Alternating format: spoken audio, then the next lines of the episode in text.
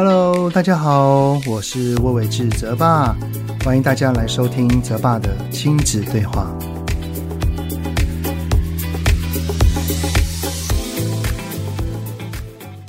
Hello，你们好，欢迎收听泽爸的亲子对话。我是亲职教育讲师魏伟志泽爸。好像有一点忘记了哈，就是前些年是怎么样呢？就是你们有没有觉得天气很不对劲呢？就是已经十月了哈，但还是这么的热。走在路上呢，都会不自觉的开始冒汗，然后连睡觉都还需要开着几个小时的冷气啊、哦。我总感觉呢，哦，当然啦，这个感觉不是专业的啦，只是一个普通小市民的想法，就是一年四季的季节变换，春天跟秋天的凉爽已经越来越减少了啊、这个气候呢，不是热就是冷，而且热的比例哈，真的是越来越高了。好像今年我们是从四月份就左右嘛，就开始开冷气了啊，就这样一路开到十月份呢，整整半年呢，真的我觉得蛮夸张的。我真的有点忘了前几年是不是也是如此了，还是就今年比较特别呢？上一次呢，我听了黄宗宁医师跟夏嘉璐主播的宁夏路六十六号茶坊啊，有一集呢是邀请气象达人彭启明博士谈论的呢，就是现今的气候形态。彭博士就有说哈，我们可能要开始习惯，并且要接受。将来可能都是这样的高温了。以前可能是好几年才会出现，但是这一个频率度开始不断的降低，变成一年或两年就会有高温了。因为啊，真的要改变人类的生活方式蛮困难的，就像是要求大部分的人们呢，天热的时候不开冷气，路很遥远的时候不开车，还真的有难度啊。于是呢，就只好这样子慢慢的循环下去了。所以，我们只求呢，这样的极端气候有可能的减缓增加，就是不要急速加速就好了哦。其实哦，天气热对于我们家的感触是很深的，因为。我我个人呐、啊，是一个还蛮耐热型的，就是如果只有我一个人在，然后晚上睡觉啊，即使是很热，盖个凉被，吹着电风扇，我也是可以接受的，因为我真的还蛮能熟睡的。但是我女儿就不行，我女儿呢，她有异位性皮肤炎哈，连那个皮肤科的医师跟中医师都有说，我女儿不太适合晒太阳跟流汗。因为呢，只要一热了就会起疹子，然后就会痒，然后一抓就破皮，要好久好久才会好哦。所以啊，我女儿哈，她不太喜欢出门，连要运动呢，也都是尽量找室内的，像是室内篮球课啊，或者是我们去租个羽球场地去动一动。那如果要去散步啊，也都会找像地下街这一类的去走一走。那所以像户外的，像是爬山啊，室外的球场啊，诶，那还真的是很少哦。好，讲到户外呢，孩子应该就很喜欢去一个场所啦，那就是公园。诶，我要把这个主题转回来了哈。有一个呢叫做 C A W U，是不是 K U 呢？啊，这个我就不太确定了啊。的听友呢就提问了，在公园所发生的状况。他在 Apple Podcast 里面呢，就留言写到说：“哈，他说在公园里呢，遇到了国小中高年级的男生，一直对我的三岁儿子出言讽刺。一开始呢，呃，我都用忍耐的方式来处理，然后也有其他的长辈劝阻他不能够霸占公园的设备。”但是等到我们以为没有人又回去玩的时候呢，这个国小生又回来威势主权，他似乎不敢去欺负其他比较大的孩子，便叫我的儿子呢说：“小屁孩走开！”我忍不住大怒说：“你不要太过分喽！从刚刚开始就一直骂人，弟弟有对你哪里不礼貌吗？”虽然那个男生当下有愣住，但是很快的又继续霸占，也没有任何看似他的家长出来关切，于是我只能带着孩子离开。然后呢就会写，然后那个还继续写到说哈，对方不痛不痒。我却因为自己大吼陌生小孩的失态而感到难过，却也想不到有什么比较好的处理方式。好，那我们这一集的主题呢，就来聊一聊，孩子被不认识的人欺负了，该怎么办呢？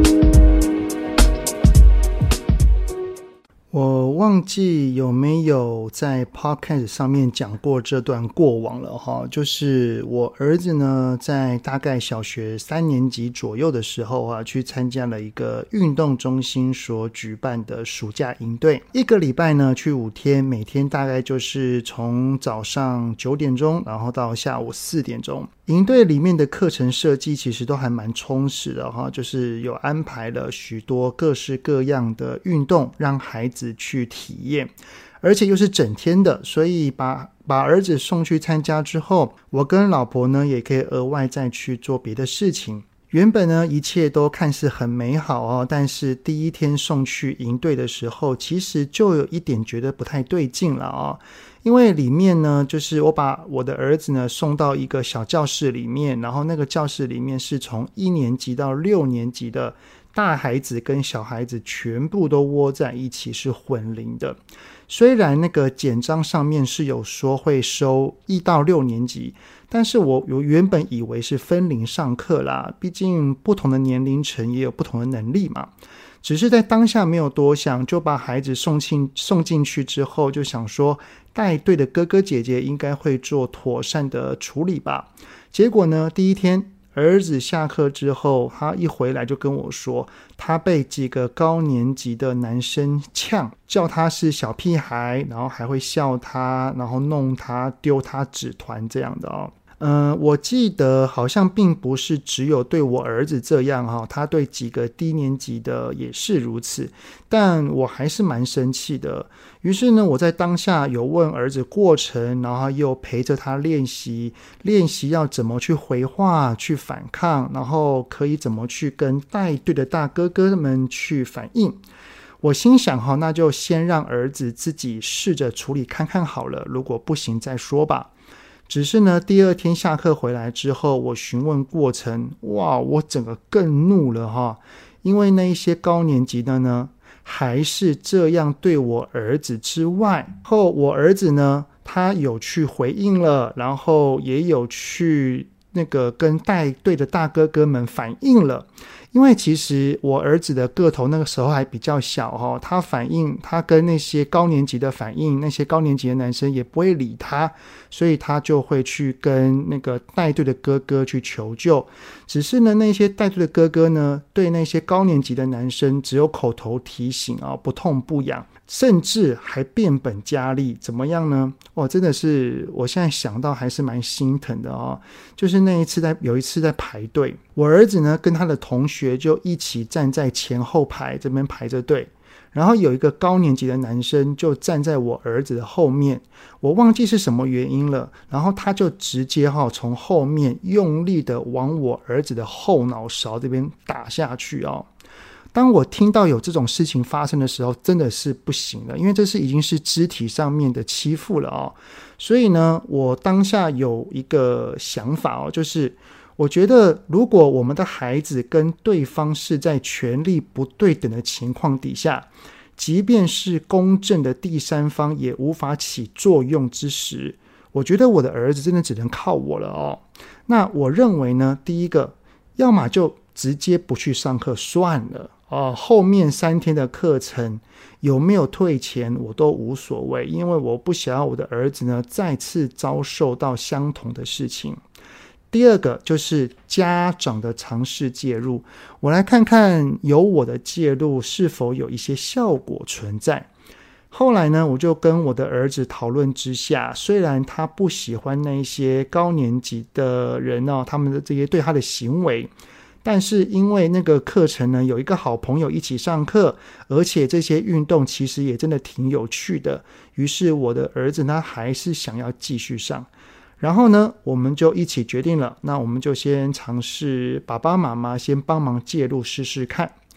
于是呢，第三天的上课，我并没有送他到门口而已，我是直接陪着他一起走进那一个集合的教室，而且一起走走进去之余，我还站在我儿子的旁边。小小待了一段时间，顺势问了我儿子说：“诶，哪一个是那些高年级的人呢？”不过，当然我没有直接去找他们哦。我我会这样子做的目的只有一个，就是要要让那一些高年级的男生有一个认知，就是你在欺负的人，他的背后可是有一个大人哦，而且这个大人跟这个孩子的关系是很紧密的哦。而且这个大人他是有块头的哦，身高有一百八十三公分啊哈，然后你要注意一点啊，我只是要传达这个讯息而已。然后呢，我就待到我儿子快要上课的时候呢，再去找那个带队的大哥哥，请他到外面去，有些事情要跟他说。于是呢，我们就在教室的外面，把儿子这两天呢所遭遇到的事情也大略的讲述了一下，希望他可以帮忙看顾一下我儿子，然后多多注意那些高年级的行为。后来我离开之后，老实讲，我一整天哈都是提心吊胆哦，就在那边等他下课。幸好呢，我儿子回来之后就跟我说：“哦，就没事了。”从第三天开始，一直到第五天的最后一堂，我儿子就再也没有被这样欺负了。当然，我就有称赞我儿子的勇气，因为他很勇敢的去回应，也很勇敢的去告知带队大哥哥。那也很谢谢他有愿意把这些事情全部的告诉我。当然，我就很庆幸哈，我在他最需要我的时候，有提供了适当的协助。所以我回应这一位听友所留言的哈，就是我蛮能体会到你的气愤跟心疼的。你在后续因为自己大吼了陌生的小孩的失态而感到难过，我想哈，这一个大吼多半来自于我们感觉到没有。真正帮助到孩子的自责跟无助吧。我们我我们好像只能眼睁睁的看着自己的孩子被呛，然后还不能去公园玩里面这些共有的设施，这一份自责跟无奈就慢慢的累积压抑，然后逐步的转为生气，所以才会对那个男孩大吼的。我自己觉得你可能平时是一个很温和的人。不善于跟他人起冲突，所以当你看到了这样的自己，你很不习惯，所以才会有后面的难过。因为我本身哈也是一个不喜欢起冲突的人，所以我能体会你的感觉的。不过呢，如果对方是小学生的话哈，我多半觉得还是跟家庭教育有关啦，所以也不太会去谴责这些孩子。因为真正的重点是他家里面的家长，而这一集的主题呢，有注明哈，是说被不认识的人欺负。因为如果是被认识的人的话，哈，像是班上同学或者是常见面的亲戚或朋友的小孩。那这就更为复杂了，有机会我们再开另外一集来讨论好了啊。假使我们的孩子有被不认识的人欺负，我会先观察两点。第一点呢，就是虽然不认识，但是他们是一面之缘呢，还是需要长期的见面？比如说哈，我儿子参加的暑期营队就是需要见面好几天的。那如果是在公园玩的话，那可能是偶尔才会遇到，那个可能甚至还要看缘分会不会遇到啊。至于需要见面好几次的呢，跟只有一面之缘的，我觉得处理方式还是有差别的。什么意思呢？因为不是会经常见面的那一种，也就是说，搞不好一生就只会见这么一次面而已。有些时候哈，能做的还是可以试着去做，但是如果做了都无效的话，以我的立场啦，我就会选择算了啦，就离开吧啊。但是如果是需要比较有一个短期或长期要见面的话，我们的算了可能会继续滋长，这样的事情不断扩大，那可能就需要像我先前一样的观察跟练习。有必要的时候，又要先介入了。而第二点的话呢，我是会看我们的孩子跟对方的差距有多大，特别是如果两方的身材啊。力量啊，能力、啊，真的是差距太大了。我们的孩子即便已经用尽全力去反抗，也是无用的话，哈，即便是一面之缘，可能还是需要我们的协助，哈。像是呢，有一次在大安森林公园，我带我的儿子呢，那个时候他只是幼儿园的年纪吧，我们去那边玩一些设施。他当时走楼梯都还没有很稳的时候，哈，旁边有较大的哥哥姐姐们呢，玩得很起劲，横冲直撞，也没有特别会去注意那一些身旁的小小孩。当然也是因为好玩，在追逐就直接伸手推了旁边的人。其实他们不是故意的，只是为了玩而没有注意到罢了啊。那如果有这样子的状况出现，我呢就会待在设施的下方，一直盯着我的孩子，就。这样子看着他，保护着他。如果有一些碰撞的话，还会稍微维护一下。不过，如果真的太夸张了，我也是会用平和的语气做出提醒，像是“哎，小心哦，这边有比较小的弟弟妹妹哦。”但是，假设如果已经在盯着了，也提醒了对方还是这样，那我真的就算了，就回家吧，何必为了一个玩，然后把自己搞到心情不好呢，对不对？那如果是需要见面几次的呢？在孩子跟对方有能力上的差距时，那我就会选择介入了。而介入的方式，我会是去找中间端的大人，就不会直接去找那个孩子了哦。像是在暑假营队的时候，我找的是带队的大哥哥。然后，如果是短期课程的话，我会去找老师，我也不会直接去找对方的家长。真的，因为只有几天而已，大不了就不参加嘛，损失的是金钱。我不想要因为舍不得那笔费用，然后强迫自己的孩子硬是待在那个令他不舒服的环境。即便我不在他身旁，我也会一直提心吊胆。其实好像也没那个必要哈，对不对？那之所以不会选择面对对方的家长呢，就是因为我们是不认识的嘛啊。每一个父母跟家庭在教养的观念上是迥然不同的。我们认为这很严重，这有关系，但是搞不好对方认为小孩子打打闹闹还好吧。当双方如果没有交集，就可能会引发更大的冲突，是有一点得不偿失啦。不过呢，如果孩子这个年纪是够大了，在力量上、身材上或话语上是可以抗衡的，无论是上述是哪一类，不管是一面之缘，还是要有一段时间的接触。我还是会尽量让孩子自己试着去反应跟反抗。如果他反应无效，我们在家我们也可以先跟他做一些讨论或演练，一起看一看还有没有别的方式去处理。那无论反应的方式，找周遭大人的协助，或者是孩子最后选择远离不理会，都是他们的选择。我会跟着他一起去想一想，但也会尊重他最终的决定跟想法。因为我认为哈，我们的孩子面对不认识的人，我们已经努力了。如果真的努力了也无效，也不用太多的纠结。你们说是不是呢？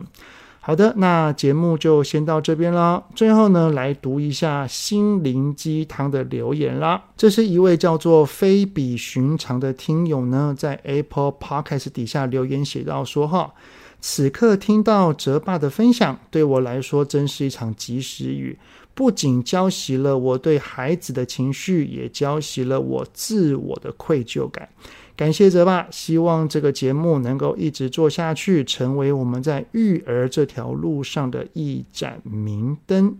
其实啊，有的时候我在自己录音呢，也不知道听的人的感受是什么，听的想法是什么，所以我很谢谢你的留言跟回馈，让我知道我正在做的事情是有意义的。所以看了你的留言，我很开心，很感动，真的。那很谢谢你们的聆听，有任何想听的想法，都欢迎在 Apple Podcast 底下呢，先五星按个赞，然后再留言告诉我哦。泽爸的亲子对话，我们下次再见喽，拜拜。希望今天的节目有让您与孩子之间有着更好的相处。欢迎在各个收听平台订阅泽爸的亲子对话。如果是用 Apple Podcast，请以五星按赞给予肯定，也欢迎留言，我们一起讨论哦。如果有想要听什么亲子的议题，请欢迎告诉我。愿天下家庭的亲子关系能够更好。泽爸的亲子对话，我们下次见。